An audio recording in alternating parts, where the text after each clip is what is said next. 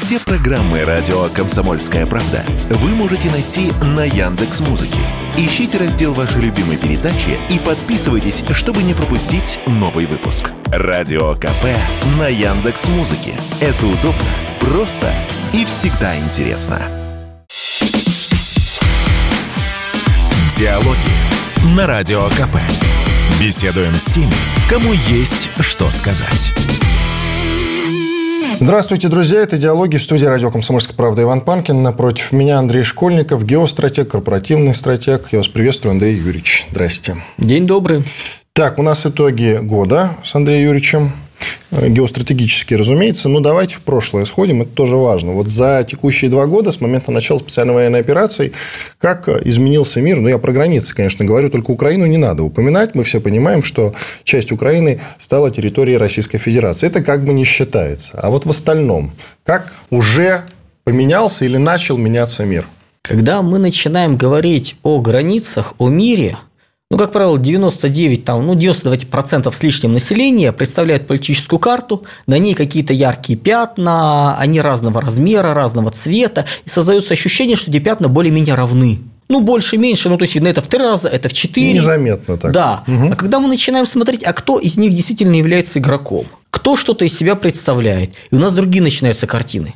Большая часть просто исчезает, и появляются некие центры, и вокруг них чуть поменьше называется, или вообще минимальные – Начинаем смотреть с точки зрения перспектив будущего, смотреть историю, и картина резко усложняется. Вот когда мы говорим о границах, физические границы – это уже констатация закрепления долгой борьбы. Когда прошла война и подписывается мир. То, что мы наблюдаем сейчас, это вот со, самый разгар, самая красивая фаза противостояния, когда еще вроде бы уже тренды проявлены, но еще есть возможность куда-то что-то поменять. Вот мы сейчас такое наблюдаем. Причем, если мы говорим, что Россия ведет войну за независимость э, от Запада, ну, фактически мы хотим не то, чтобы стать мировым гегемоном, мы для этого не готовы, для этого нужны ресурсы, подходы. Нам бы очиститься от того, что было, называется, от вот последствия проигрыша в холодной войне преодолеть, смутное время 30-летнее. Наша сейчас задача, чтобы нас, как в свое время Лондон признал независимость э, Соединенных Государств Америки, также нашу признали независимость и сказали, окей, мы с вами готовы разговаривать. Вот наша позиция. У Запада проблема хуже. Запад борется с деградацией. Запад борется с процессами распада, гибели мира, которые для него много более важны. Плюс он понимает, что по мере его ослабления его начинают кушать со всех сторон. И вот экономические границы, влияние тоже начинает ползти. Причем у него начинает сжиматься зона влияния, зона возможностей. Ну, 3-4 года назад любая команда из страны не Запада, начиная от арабских, заканчивая там Латинской Америкой и кем угодно, выстраивались э, в строй и делали, что хотели, что требовались. Сейчас два года уже эти страны просто даже деньги не несут обратно в США, не инвестируют в казначейские облигации. Что вообще происходит? Игнорируют прямые команды. Но когда мы наблюдаем картину, как прилетающий канцлер Германии, кем бы он ни был, но это близкий вассал Соединенных Штатов, полчаса маринуется на аэродроме в ожидании, когда к нему подойдут и начнется прием, наблюдая вот всю эту чудную картину, там на трапе стоит, трап подогнали, называется, дали выйти, то есть откровенное издевательство. И это является нормой. Когда мы наблюдаем, как прилетает президент Соединенных Штатов, это не вызывает дикой радости. И мы понимаем, что границы именно вот с точки зрения влияния резко уменьшились. Не в том смысле, что появился кто-то новый, кто их занял, а в том смысле, что вакуум образовался власти. И сейчас все страны крупные не Запада борются за то, чтобы этот вакуум занять. Причем никто этого делать не умеет, поскольку за несколько десятилетий отучились, деградация политических систем жуткая.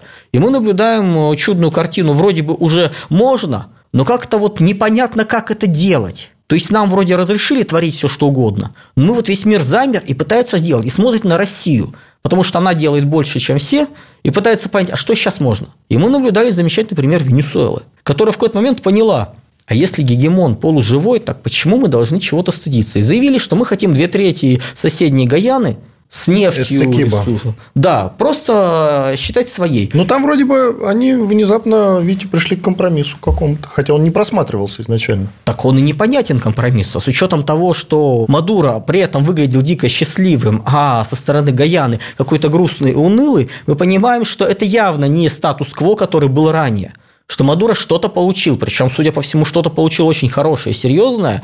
Снятие каких-то санкций, очевидно. Там, я думаю, больше. Я думаю, там он решил какие-то краткосрочные задачи, но и сделал закладку на будущее, которую он потом разыграет. Но это наподобие того, например, как э, Азербайджан продавил, по сути, исчезновение Карабаха, именно шаг за шагом продавливая, прощупывая границы дозволенного. Вот то же самое сейчас начал делать э, Мадуро, сделал. Сейчас это будет по всему миру. Вот все, что копилось, все, что называется, пряталось под ковер, все, что не смели сказать, потому что спрашивали в Вашингтоне, а можно мы? Там говорили, вы что, сдурели? Как так можно? И вот это вот сейчас начинает всплывать. Вот первые шаги пошли. Мы еще столько всего интересного увидим в ближайшие 5-7 лет, и военных, и невоенных конфликтов, и мечтания о Блицкриге. И в какой-то момент мы вдруг поймем, что мировым гегемоном мы называем только по инерции, примерно к году 27-му. И вот тогда станет вопрос, что дальше? Каков будет мир? Не этот многополярный мир, который мы сейчас все строим, никто не понимает, что это, а когда начинаешь объяснять, люди говорят, ну это же невозможно такую конструкцию удержать. Это же деление дальше пойдет. Да, но мы об этом громко на международной арене говорить пока не будем. Пусть они строят многополярный мир, а мы понимаем, что мы будем строить большой мир панрегионов, больших регионов, геополитических блоков, где мы будем одним из них. А они пусть пока верят в мир панрегионов, не мир панрегионов, в многополярный мир. Давайте об интересном тогда продолжим. Э, что, где тонко там, и сами понимаете, что происходит. Вот э, про тонкое. Например, Сербия с Косово, например, Китай, Индия, Индия, Пакистан, Например, Китай, Япония, там тоже есть какие-то пограничные конфликты, связанные с островами, кажется. И, ну, про Венесуэлу вы сказали. Где? Где самое очевидное? Ближний Восток и Персидский залив. Это в мировом масштабе, в масштабе рядом с нами это Средняя Азия. То есть а, это... кстати, Киргизия, Таджикистан из очевидного тоже. Это ерунда. Вот если бы это только приграничные, это можно в конце концов их собрать. Причем не Киргизия, а Таджикистан. Там проблема водно-энергетический баланс, поскольку в советские еще времена было как? Вода есть наверху в горах, энергия внизу. Зимой энергия поставляется вверх, и экономится вода. Летом вода спускается вниз, соответственно, и все довольны. А сейчас Киргизия, Таджикистан э, воду спускают в течение зимы, потому что им нужна электроэнергия, а летом ее в водохранилищах нету, и ниже расположенные государства оказываются без воды. С точки зрения международного права все в своем праве. Абсолютно правильно. С точки зрения э, принципов сосуществования это ну, неправильно. Но договориться уже э, ну, практически 30 лет не могут. Вот как-то вот вся система распалась. Вот это проблема. Если бы только это было, в конце концов, внешняя сила, добрая, хорошая, правильная, которая вот сейчас называется, вот выборы в этом году будет, собирает вместе и говорит, ребята, давайте договариваться. А кто не хочет договариваться, у нас есть друзья, которые нас поддерживают. В этом вопросе Китай и Иран. И куда вы денетесь, когда вот три вокруг сильных игрока говорят, надо договариваться? Но это же не получается. Поскольку там есть еще фактор, этот фактор называется англосаксы, и этот фактор называется турки которым нужно взорвать этот регион, чтобы, грубо говоря, на этих осколках, во-первых, ослабить нас, Китай и Иран, во-вторых, собственно говоря, потом начать что-то строить, когда это все развалится. А взорвать регион можно очень просто. В начале 22 года мы наблюдали эти чудные выступления. Вот теперь еще больше Бармалеи, которые сейчас э, сирийские, перенесены, их перевезли в Афганистан, они там до сих пор замечательно себя на севере чувствуют, а они местные. Эти два десятка тысяч, если они сейчас туда пойдут, что с ними делать, это вопрос открытый. Вот э, вы упомянули Турцию, до этого Азербайджан. Пойдет ли Азербайджан дальше в плане Армении, как считаете? Обязательно. Он будет прощупывать, он будет идти до тех пор, пока его жестко не одернут. А с учетом того, что... А одернут Армения... после этого-то эпизод, не одернули после Карабаха. Так потому что не, могу, не может Россия быть большими армянами, чем сами армяне. Ну, так в Сербии говорят про русских мы пытаемся, ну давайте так, если в Сербии мы физически не сильно можем им помочь, их задача просто пересидеть. Вот ближайшие два года их задача пересидеть, минимизировать потери, концентрируясь, помогая, вот называется тем, что можем. Дальше мы поможем. С Арменией ситуация другая. Они искренне с прихода Пашиняна к власти пытаются строить путь в Европу наплевав на географию, наплевав на экономику, на геополитику, потому что местным армянским диаспорам, которые проживают на Западе, намного проще и выгоднее работать с своими правительствами. Но поскольку мы понимаем, что люди, которые находятся, большую часть живут в странах Европы или Америки, которые выросли, родились там, им историческая родина – это что-то приятное, но реальные интересы у них здесь. И вот люди двух принципов начинают подталкивать. Все эти НКО, которые в Армении появились за последние десятилетия, они же не просто так появились. Они из тех самых э, армян, на, которые на Западе живут, которые приезжают. и которые искренне считают, что демократический строй, как им рассказывают на Западе, он верен. А то, что география говорит, ребят, вы вообще что творите? Ну нельзя строить стратегию Армении, как будто это стратегия Сингапура. Потому что у Армении нет моря и проливов вокруг нее. Начните да, и вообще ресурсов не особо. Конечно. То есть она не является точкой пересечения. Ни для какого движения. Но они-то пытаются переносить автоматически, не понимая, почему не получается. И, собственно говоря, когда возник вопрос первый раз, второй раз, третий раз, вопрос был такой, ребят, просто вам нужно, что Россия не будет помогать просто так теперь. Россия теперь говорит, ребят, если мы вам помогаем, то вы должны быть нашими союзниками а не вертеться, как уж на сковородке, пытаясь куда-нибудь удрать, рассказывая вот о том, что невозможно. Будьте добры, корректно себя ведите. Но этого же нету. И мы получаем ситуацию, когда Пашинян зачем-то признает э, границы Азербайджана, по сути, отказывается от Карабаха несколько раз в разных вариантах, а потом спрашивает, а почему Россия не защищает? Ну, друзья, ну, не мог, ну почему, если должны русские умирать за Карабах, если армяне за него умирать не хотят? Армяне в Ереване имеется в виду. Если вы признали границы, вы за 30 лет не признали территории, ну почему? Когда России встал вопрос, Россия начала признавать территории и Абхазия, и Южная Осетия, и, называется, ЛДНР. Это было признано. Почему вы не признали? Вот что случилось такого? Вы фактически дождались ситуации, когда, естественно, ослабли, но на выходе получите. Поэтому сейчас Азербайджан будет добивать. Он будет бить, бить и бить. Он будет пытаться построить Зангизурский коридор. Он будет пытаться э, еще дальше оторвать. Он будет идти до по максимуму. Давайте паузу сделаем. Иван Панкин и Андрей Школьников. Геостратег, корпоративный стратег. Так называется его телеграм-канал Геостратег. Подписывайтесь, пожалуйста. Диалоги на Радио КП. Беседуем с теми, кому есть что сказать.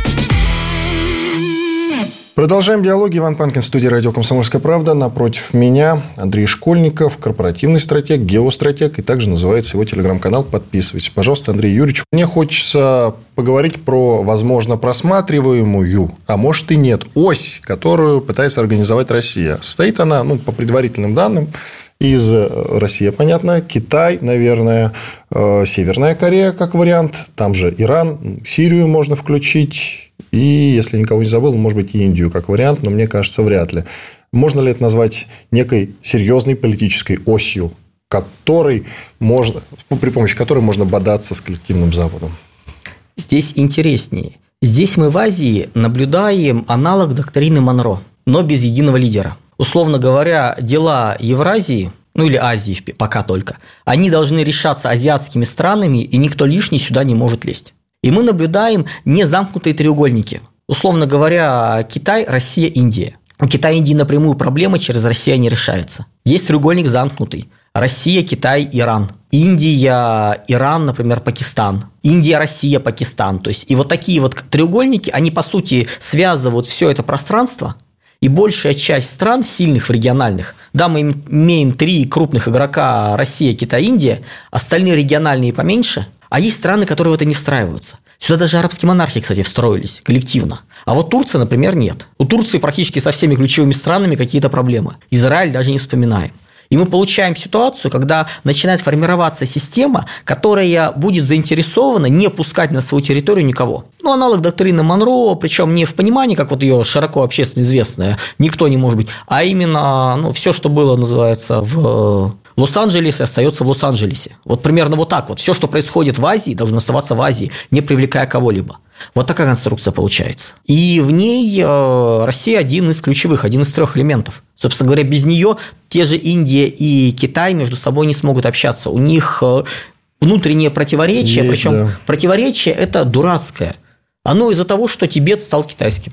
Тибет нависает над всей Индией. Вместо того, чтобы быть территорией буфером, как между Россией и Китаем является Монголия, мы понимаем, что да, в принципе, это как бы не является сильным государством, но это все равно буфер. Разница интересов, нет прямого взаимодействия, и это как бы оно балансирует. Если бы Тибет был независимым, у Индии с Китаем напряжение внутреннего психологического было бы меньше. А так с гор фактически Китай нависает над основной территорией Индии. Индия вместо того, чтобы стать большой морской державой, э, тратит ресурсы на сухопутные армии. Плюс Китай работает по Пакистану, выстраивая коридор в Персидский залив. А коридор Китай и Пакистан сильному подчинены, это Индия становится полуэксклавом, отрезается от континента.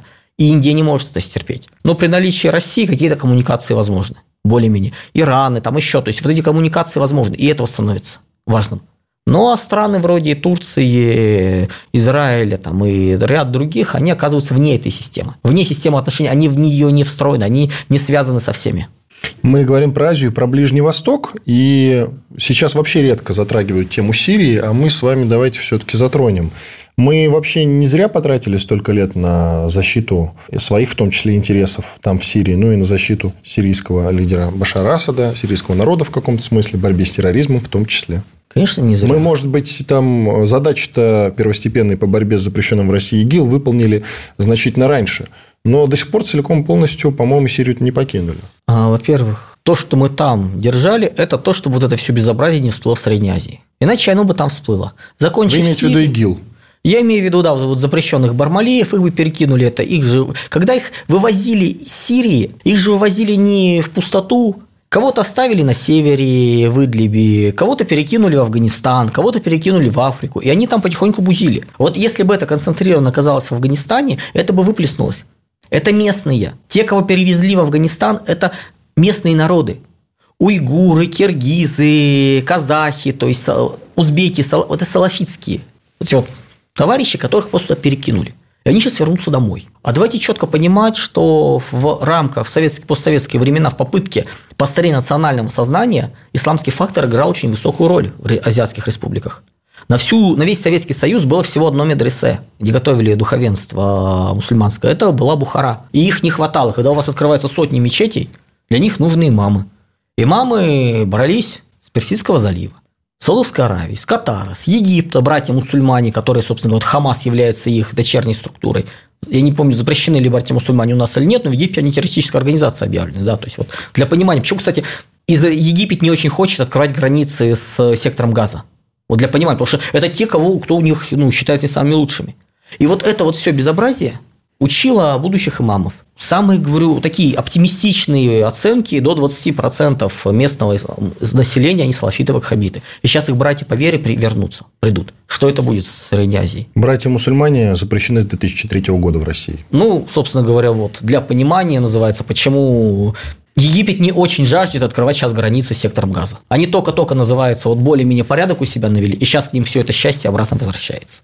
И Ближний Восток, он сейчас, ну давайте так, Ближний Восток – это пороховая бочка, но если Средняя Азия – это наша пороховая бочка, это пороховая бочка мира, которая очень чудно, замечательно ломает э, и создает проблемы всей, всему восточному полушарию. В первую очередь Европе и Китаю. Соединенным Штатам, ну давайте будем объективны, Чума на оба ваших дома, делайте, что хотите. Конечно. Бардак, хаос, управляемый хаос – это мечта. Горите в аду. Да. да. То есть они разрушают всю связанность мировую. Они не дают возможность потенциально даже Китаю усилиться. Поскольку 25-26 год очень важный период будет, когда будет определено, начнется ли война с Китая с США в той или иной форме, или прямое противостояние, или, условно говоря, Китай против стран антикитая, Япония, Корея, Южная Тайвань, вот эта вот территория, вплоть до Индии, Австралии. То есть вот эта ситуация будет завариваться очень серьезно. Китаю нужен развиваться, Китаю нужна экспансия именно на Юго-Восточную Азию. Им нужен Индокитай, им нужна Малайзия, им нужна Индонезия для ресурсов, для балансировки экономики. Им не нужны ресурсы в тайге. Эти ресурсы они могут купить. А вот экономику перестроить с производствами, им нужно все вокруг. Им нужно уничтожать Японию, уничтожать Корею как производственные комплексы полностью на себя перестраивать. И они подходят к пределу. У них и так э, на каждый там, доллар вложен, на 3 доллара вложенных в экономике только 1 доллар роста. То есть это не ну, это жуть. У них самый, э, ну, один из самых высоких, там выше только у Японии, по-моему, до, из крупных стран долг э, государственный за 300% к ВВП уже, ушло и государственный, и корпоративный. Очень хрупкая система, в любой момент может сыпаться. У США тоже проблема. И запустить войну, а желательно, чтобы противник сдался, а если не сдался, то запустить войну троянского типа и все восточное полушарие, по сути, выбить из игры, это для США очень удачный э, расклад будет. Они откатываются, империя надорвалась, империя уходит, здесь у вас хаос, здесь у вас войны троянского типа. Ну, 24, это 25-26 год. И поэтому к этому моменту поджигать Ближний Восток, а мы понимаем, что сейчас это все радостно будет перехлестываться вслед в Персидский залив, а это нефть, газ, это разрушение поставок, это Китай и Европа начинают падать. Это мировой кризис. Это не кризис, это мировая катастрофа. Ну, кризис – это когда можно переждать, катастрофа, угу. когда меняются базовые законы, их уже не восстановишь. Угу. Есть еще катаклизм или крах. Ну, это, например, 1200 примерно годы до нашей эры, крах бронзового века, ну, или темные века в Европе. Такое тоже бывает в истории человечества, когда города-миллионники обратно в Европе появились через полторы тысячи лет. А в Древнем Риме они существовали и были. Вот для... Что называется бывает, если изучать историю? Ради конкретики важно уточнить, что будет, во-первых, с сектором газа, с Палестиной, которая является частично признанным, а в основном, конечно, непризнанным государством, но и с Израилем до кучи. Потому Израиля... что у него все-таки перед ним у него есть проблема, которая называется угроза существования, причем экзистенциальная. А он ее и решает. У него, или, у него выбор между плохим и очень плохим. Если он сейчас ничего не делает, он с этой же проблемой сталкивается через несколько лет, но за ним тогда нет уже поддержки США, которые из региона ушли, которые ну, не могут они уже им ничем помочь. Ну, давайте четко помнить, что при Билли Клинтоне Соединенные Штаты декларировали две войны в любой точке мира. Декларации. При Бараке Обама одна война. Мы помним бегство американцев из Афганистана. То, что есть сейчас... Два с половиной примерно год назад. Да, да август 21 То, что, собственно говоря, мы наблюдаем сейчас Ближний Восток, да, приплыли два авианосных соединения. И что? И хуситы, которым нравится отправлять э, ракеты и беспилотники иранские, сейчас заявляют, что мы тут немножко поискали и нашли, что у нас тут кабели лежат, все интернет-кабели, которые, по сути, соединяют мир, вот так вот опоясывают его. И если будет продолжаться, мы их разрежем. И действительно их разрежут. И найдут. И ничего с этим не сделаешь. Нельзя их охранять по всему периметру. То есть, как бы там действительно они вдоль моря, по морю проходят. И мы это все наблюдаем. И это будет продолжаться. То есть Израиль не может отступить. Израиль сейчас, по сути, что делает Израиль? У Израиля вот под боком образовались дикие земли. Палестинскому государству не дают создаться. Когда начинают говорить, что вот эта территория, посмотрите, как уменьшалась территория арабов, ну, друзья, она уменьшалась потому, что арабы нападали на Израиль, и Израиль выиграл войны. То, что он в свое время не сделал, как это было сделано в Европе, когда население просто разделили, это его проблема, он за это сейчас отвечает плюс демография. То, что ему сейчас нужно с этим делать, если бы сектор газа присоединил к себе Египет, Израиль перекрестился бы, ну или как у них там называется, благословение вот коинов и прочее, и сказал бы, да заберите, потому что есть границы, есть четкое понимание, любой выстрел вызывается посол с той стороны и объясняется, что в случае чего бить будут не вот по этим вот, которые стреляют, а вот лично по Каиру, там, президентскому дворцу, новой столице, вот куда вот туда прилетит. Причем прилетит очень сильно. Наведите порядок. Египет бы наводил порядок. Но Египет же не хочет наводить порядок. Как в свое время он оказался сектор Кстати, газа. почему? Сразу вопрос. Да, да, да, почему? А государству создать там не дают, потому что арабским странам не нужно, чтобы там появилась Палестина. И местным властям палестинским не нужно, чтобы там было государство, потому что они сейчас получают деньги бесконтрольно, на что-то их тратят, не занимаются никакими социальными вопросами, вообще ничего не решают. Зачем? Оно само по себе живет. И мы получаем большое Гаити только на Ближнем Востоке, где нет законов, нет правил, все называются живы. Израиль хочет, не хочет, нужен это сейчас защищать. Давайте сделаем перерыв. Иван Панкин и Андрей Школьников, корпоративный стратег, геостратег, телеграм-канал «Геостратег» так и называется. Подписывайтесь, пожалуйста, мы продолжим. Диалоги на Радио КП. Беседуем с теми, кому есть что сказать. Продолжаем диалоги. Иван Панкин в студии радио «Комсомольская правда» и Андрей Школьников, корпоративный стратег, геостратег. И так называется его телеграм-канал. Подписывайтесь. Продолжаем. Андрей Юрьевич, а может быть тогда и мы вот эту геостратегическую модель на Украине, я имею в виду, выбрали не совсем верную, в том смысле, что мы, наверное, сделали выбор в пользу такой ползучей да, спецоперации, когда можно вопрос решать более радикально. Вы же говорили, что вот и Израиль решает таким образом, более жестким. У него выбора нет. А у нас получается, что выбор есть. Такая же экзистенциальная угроза, как любят говорить сейчас. Точно такая же. Угроза существования. У нас ситуация даже более интересная. Войны имеют не только внешние факторы, но и внутренние. Выигранная война, в рамках которой приобретены территории, но не решены внутренние проблемы, это война, по сути, проигранная в долгосрочной перспективе. Необходимо не только внешние задачи решать, но и внутренние. Изначально, да, конечно, никакому разговоре о том, что мы будем долго разбираться, не было. Я даже скажу больше. Когда я делал прогнозы, расклады по соответственно, происходящему, я думал, что мы будем туда заходить на год-полтора позже, и это будет все мирно. Ну, просто потому что, ну, с точки зрения рационального, я прекрасно понимал, что Блицкрик с их стороны экономически не удастся, соответственно, они в него ну, должны четко как бы вот какую-то аналитику делать и не лезть понимая, что у них основная проблема Китай, и им лучше перегрузить Россию ее внутренними задачами, проблемами, разбираться с той же Украиной, там, окрестными территориями, мелко пакостить. чтобы Россия не выходила за пределы некого очерченного круга. И была вот этим вот занята. Но они полезли туда. Они начали, попытались ударить нас блицкригом. Когда я увидел экономический блицкриг, вот первые три недели, когда они ввели все санкции, у меня было ощущение, что это какой-то идиотизм, поскольку это было нарушение всех принципов экономической войны. Вместо загонной охоты мы имели логику обычной вооруженной войны. Вести все сразу, сконцентрированный удар. Так не работает. Экономические войны – это загонная охота.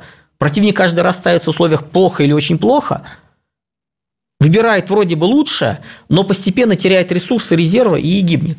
В итоге его загоняют. Классическим примером практически проигранной нами войны это было газовое противостояние между Россией и Европой 14-21 год.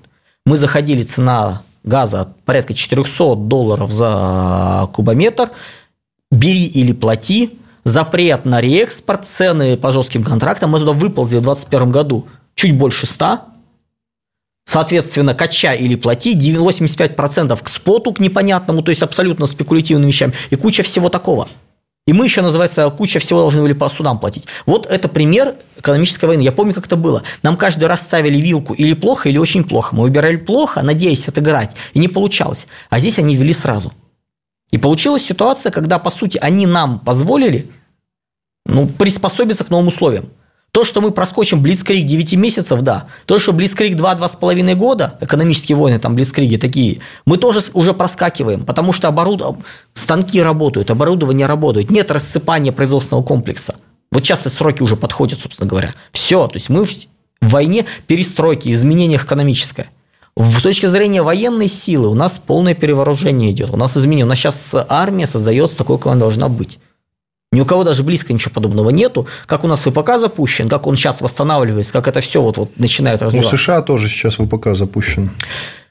Если смотреть, открывать корпоративные отчеты крупнейших американских и даже европейских компаний, я, каждый квартал я открываю, начиная от Локхерда, Боинга и далее по списку вплоть до европейских ренметлов, корпоративный отчет, у них есть, видно. И ты смотришь, а там нет ничего. У них объемы немножко выросли, ну и цена сейчас выросла. У них увеличился портфель заказов несколько, ну, на, на годы вперед. Портфель заказов. Мощности нет, капитальных вложений нет. То есть у них нету ни, двой, ни второй, третьей смены, они просто не приспособлены. И нет новых заводов. То есть, по сути, вот на сегодняшний день они до сих пор не запустили свой ВПК. Зато капитализация компании выросла, например, в три раза. Тот же Rain Metal европейский. А толку? Физически нету оружия, физически ничего нету. То есть они даже на нужный объем не вышли. Они, по сути, сейчас опустошили свои склады, и поэтому с интересом смотрим этот год. Им нечего отправлять, нечем стрелять. А тут еще и Израилю помогать взялись. И это замечательный способ все это вот, вот закрыть, забыть про Украину и сказать, ребят, мы занимаемся другим. Есть третий уровень, кроме вооруженного экономического, психоисторический. Изменение культурного поля. Ментальные изменения – там Блицкрик 7 лет или 14 лет. Примером изменения культурного поля отрицательного перестройка. Мы заходили с советской страной, мы вышли оттуда, когда люди огульно аплодировали уничтожению своей страны. Положительный пример – Иран. 80-88 год, война Ирано-Иракская. Туда заходил разгроб, раздробленный Иран, где революционных комитетов примерно половина была только исламистов, причем разных абсолютно. Кого там только не было. Маисты, анархисты, даже какие-то либералы, но они все были против шаха. И в 1988 году это был спаянный Иран, который 40 лет живет под санкциями блокаде, который, у которого открыты границы, студенты уезжают учиться за рубеж, возвращаются, и это нормально. И который выжил в тех условиях сверхжесткого давления. Вот мы сейчас, по сути, идем тем же путем. То, что у нас сейчас происходит шаг за шагом изменения именно вот культурные, то, что раньше была норма, сейчас становится не нормой, мы это наблюдаем по последним событиям. Раньше Ребята, это все вроде нормально, мы так все время делали. А теперь вдруг что-то происходит, и они начинают судорожно все дергаться, извиняться, объяснять, что вы не так нас поняли. Вот это логика. Шаг за шагом, нельзя быстро. Если сейчас быстро привести, вот. То есть геостратегическая модель, ползучая, выбрана правильно, а не радикальная. Радикальная – это пролив имени Сталина. Или плотные бомбардировки Украины по принципу того, что делает Израиль в Газе. Для Пролив плодов... имени Сталина, для тех, кто не знает, это гипотетический такой рисунок, который я уже не знаю, кто является его автором, когда вместо Соединенных Штатов Америки э, образуется после нашего ядерного удара пролив между Мексикой и Канадой. Ну, Да может, беда- просто кто-то упустил. Да, беда только в том, что с той стороны не манекены и не плюшевые мишки. С той стороны люди, которые тоже в ответ ударят. Причем ударят они так, что ну, взаимное уничтожение. Да, мы сейчас с помощью гиперзвука, с помощью сарматов и прочее, прочее, там, посейдонов, можем нанести, даже если по нам ударят, мы грубо ответным уничтожим их точно, и грубо это их сдерживает. Понимая, что у них шансов в принципе нету. У нас еще небольшой шанс есть, но у них нету после всего этого. Ну, зачем уничтожать весь мир, если можно довести до нужного результата без таких рисков? Вариант ничего не делать нам не оставили. Ну, хорошо. Тогда все-таки пример с Израилем в Газе. Без ядерных ударов. У Израиля других вариантов нету в том, что... А у нас есть. А у нас вот сейчас это происходит на наших глазах. Мы меняемся внутри. Мне меняться внутри нельзя. Их время к тому же поджимает. Соединенные Штаты не вечны. Мы понимаем, что время, как бы это не забавно звучало, как это вот стало вот уже такой мемом, но в данном случае время действительно работает на нас. Как бы это вот не было удивительно для многих, но распад и деградация мировой глобальной мир системы происходит намного быстрее, чем они могут удержать. Не мы сейчас даже часто усиливаемся, а они слабеют намного быстрее, чем называется мы. Сейчас нет такого, что кто-то усиливается. Не, сейчас все слабеют. Проблема только в том, что кто слабеет очень быстро, а кто слабеет медленнее. А мы Мы медленно слабеем, тоже слабеем. конечно. Общее, раз- общее разрушение связанности, конечно, идет слабость. Небольшая, но идет. Мы ее компенсируем. Мы можем посмотреть на экономику. Вопрос только в том, правильно я вас понял, кто ослабеет быстрее. кто не сможет дальше удерживать это состояние в процессе. У тебя может быть громадный объем, но чуть-чуть уп- и ты начинаешь разрушаться, не удерживаешь. И у тебя может быть э, вроде небольшой, но запас прочности мощный. Ну, условно говоря, страны развивающиеся от того, что у них, на несколько, если не будет чистого голода, падение на десятки процентов уровня жизни, но они выживут, они и так живут на подножном корму, будут жить, жить тяжелее, но они к этому привычны. А если в той же Европе, Америке, когда они начинают стонать от небольшого уменьшения, вот им чуть пережать, и они могут не успеть приспособиться. У нас сейчас внутренне происходит изменение потихоньку, постепенно, меняясь ментально. Это сейчас даже более важно. Вот именно ментальные войны, психоисторические войны. Вот с точки зрения перспектив долгосрочной России сейчас даже более важно, ну, в разы более важно. Давайте понимать, если с Западом у нас стратегическая война полноценная, то на Украине это операция, это оперативный уровень в рамках этого большого противостояния. Она, кстати, не просто... Она называется операция, но действительно операция. Это есть тактический, оперативный, стратегический уровень. Но стратегический уровень – это война с Западом у нас идет. Действие в Северном Причерноморье – это оперативный уровень.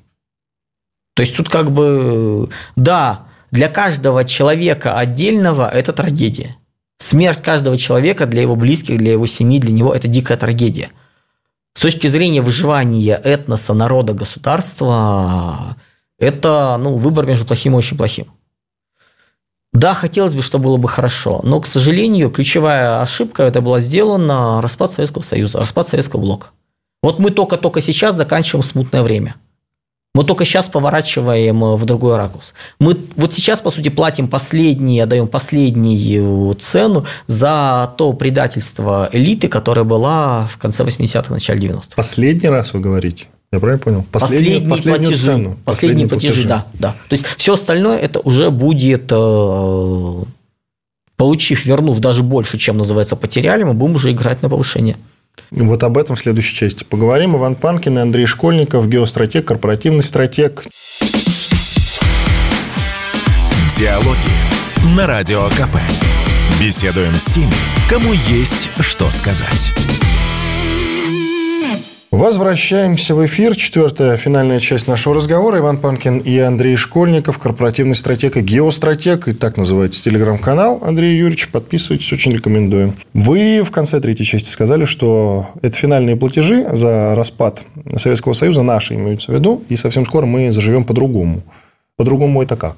Как вы считаете? Ну, вот картинку дайте, чтобы понятно. Картинку, ну, года до 27-го мы должны решить и будем решать вопросы по присоединению ближнего круга в свою зону влияния. Не обязательно военные, боже упаси. Просто втягивание в зону влияния, когда вокруг все будет рушиться. Формирование некого контура нашего. Дальше у нас будут происходить построение авторки все более и более экономики более замкнутой, э, с высокой локализацией технологий четвертого уклада индустриального и постиндустриального пятого потихоньку будем.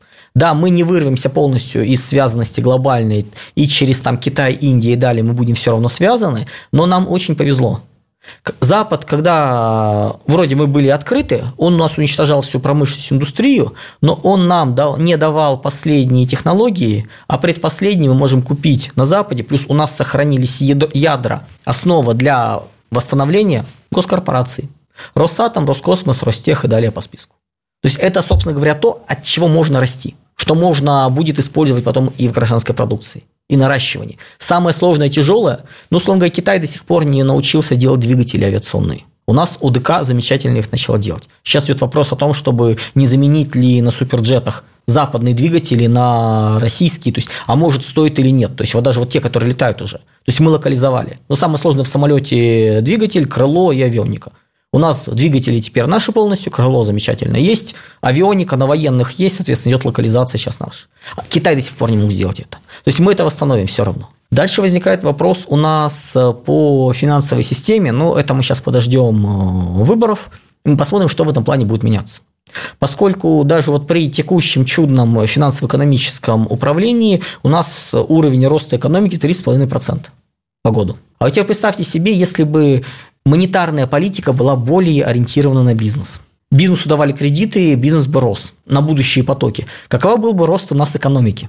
Это в воюющей стране, которая уже называется обогнала всех, доказать, до кого только могла, и впереди уже посматривать на Японию, чтобы Японию экономически догнать, которая вот экономика разорвана в клочья. И эта страна дает рост. Мы смотрим по опережающим индексам вроде PMI, мир внизу, США на уровне нуля за счет притока, Европа в минусе, у нас плюс. И вот так вот по всему, грубо говоря. То есть у нас реальный уровень потребления электроэнергии даже вырос, просто как показатель, вот не монетарный. И это все в условиях санкций, блокады, кризиса. А теперь добавьте к этому вменяемую экономическую политику, ориентированную на, раз, на рост бизнеса. И я не знаю, что бы начали делать Соединенные Штаты, если бы мы показали, например, рост экономики процентов 7-10 по году. Я думаю, тогда мы получили бы перекрытие проливов датских. Ну, вот, вот просто вот так вот, то есть такой вот уровень был бы. Вот это надо будет, конечно, по мере ослабления нужно будет локализовывать. Дальше нам очень важно решить вопросы с элитами не вот всеми псевдобогемные, вот это, это, это не элита, это богема. Вы про кого говорите конкретно? Я говорю про ту богему, ну, как есть три типа элит. Есть элиты природные, которые, собственно говоря, люди, которые сделали себя сами, пассионарии добились. Есть элиты социальные, которые потомки, наследники первых, которые знают, как выглядит нормальное поведение элиты, просто ее копируют. Этикет, аристократия – это вот отсюда все. Не знаешь, как действовать, действуй по этикету. С самого раннего детства – внешне. А есть богема, которые не понимают, что было прототипом, смотрят на аристократию внешнюю, которая и начинают копировать ее. Но и... вы про Ивлееву сейчас говорите с я вечеринкой? Или я про всех их, про всех этих, э, скажем так, странных э, граждан, которые одни искренне считали себя умными и начали говорить, те, что поумнее промолчали, но как бы внутри не поменялись, сейчас они все всплывают.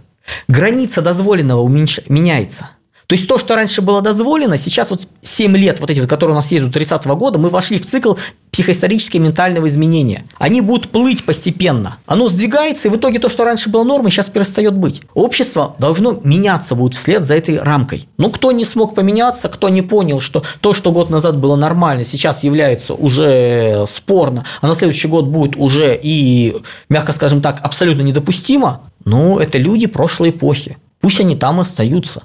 Если у тебя не хватает ума понять, что нужно как-то вот, ну, быть чуть выше, называется, медианы с точки зрения всего хорошего, и чтобы о тебе не вспоминали, и двигаться, двигаться вперед, меняясь, внутренне меняясь, не делать вид, что ты такой, а реально таким становиться. Ну, идите на пенсию. Пенсионеры – уважаемые люди. У нас довольно много и олигархов, и много кого прошлого ушли на пенсию. Все сказали, мы в этой, в этой системе мы уже не сможем жить. Мы не понимаем, то есть это сложнее, чем нас. Мы не привыкли. А кого-то мы приютили, типа Фридмана.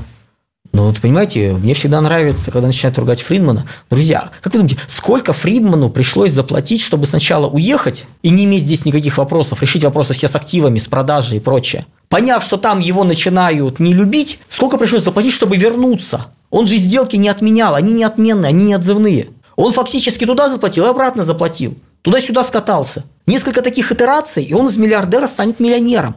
И он это прекрасно понял.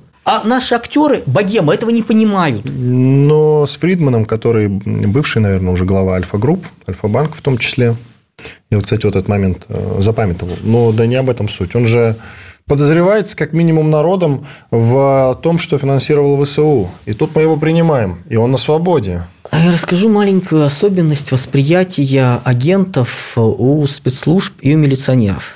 Милиционеры, когда ловят, ну или полицейские сейчас, ловят человека, они его используют быстро. Текущая задача не сажают. А спецслужбы, если берут кого-то, агента, они его долго держат. Он у них работает в долгу, то есть они, выбирая из двух зол, плохой или очень плохой, смотрят с точки зрения если он там для страны будет в пользу, все хорошо. И мы наблюдаем картины там в кино, когда вот хорошие полицейские ловят там какого-нибудь наркоторговца, приезжают спецслужбы и говорят, нет, не трогайте. Как так? А потому что он в рамках схемы агента, он инструмент. Когда человек стал агентом, он стал инструментом. Его так и воспринимают. И поэтому то, что нам может казаться, не имеет логики, с точки зрения глобальных процессов, оно имеет. И пока человек инструмент, пока от него знают, как получать пользу, его будут использовать. Его не будут любить. Если нужно, им пожертвуют. Друзей, соратников отправят на пенсию. Но это как происходит сейчас с осужденными, которым дается шанс СВО пойти. Они получают э, ну, в общем, грубо говоря, индульгенцию. Индульгента, помилование, не знаю, как это звучит. Но смысл в том, что, ну, просто не уточнял эти моменты, что если он получает ранение, все, он срок его закрыт, он возвращается, ну, там, там конечность потерял, например, там, он возвращается домой, по сути, там, за руку-ногу, поменяв там 10, 12, 15 лет э, отсидки, и все, он чист вроде как. Но ему куча выплат не, не положено. Если он, называется, все, пользы от него нету, с ним попрощались по минимуму. Что-то совершит, он вернется обратно. Если бы ничего не было, он будет служить по максимуму. Вот то же самое у спецслужбы, другая логика. Они воспринимают тех, кого они завербовали, тех, кого они поймали, если вы польза, они будут его использовать. Ну и, соответственно, откуда мы знаем, что именно при пересечении границ были вынуждены некоторые лица, какая польза в них была. Плюс давайте не забывать, тут недавно Киевстар, сотовый оператор на Украине, радостно да. летал, причем несколько раз падал, причем так серьезно, и непонятно вообще, что там выжило. И мы понимаем, а, собственно, а это был актив Фридмана со товарищами. Ну, хорошо. У нас финальная часть нашего разговора, несколько минут осталось. Я про Китай хотел спросить вас. Вообще, какие планы у Китая относительно дружбы с Россией, как вы считаете? Китаю очень нужна в ближайшие годы дружба с Россией, поскольку Китай... Прям дружба-дружба. Не просто союзничество.